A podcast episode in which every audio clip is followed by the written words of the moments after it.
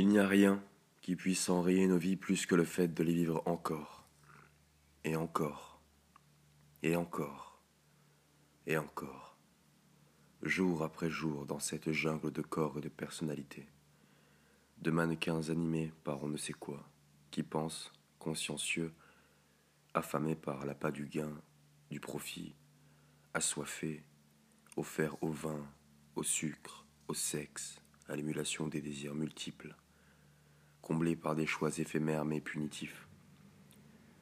conditionnés à être conditionnés et à accepter sa condition en la comparant à celle des autres, être décisif, incisif,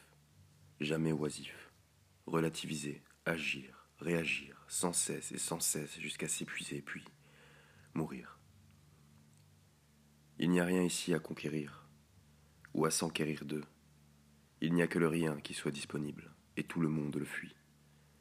Même les démons ne veulent plus se trouver parmi nous.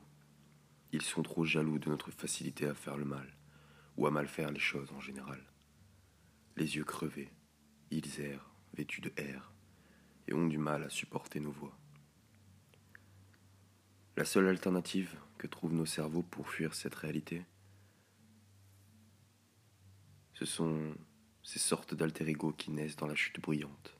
de nos idéaux, lorsque l'on affronte cette réalité en question, comme elle le vaut, que nous échouons.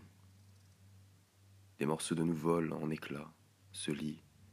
et se métamorphosent en quelque chose de plus endurant à la vie.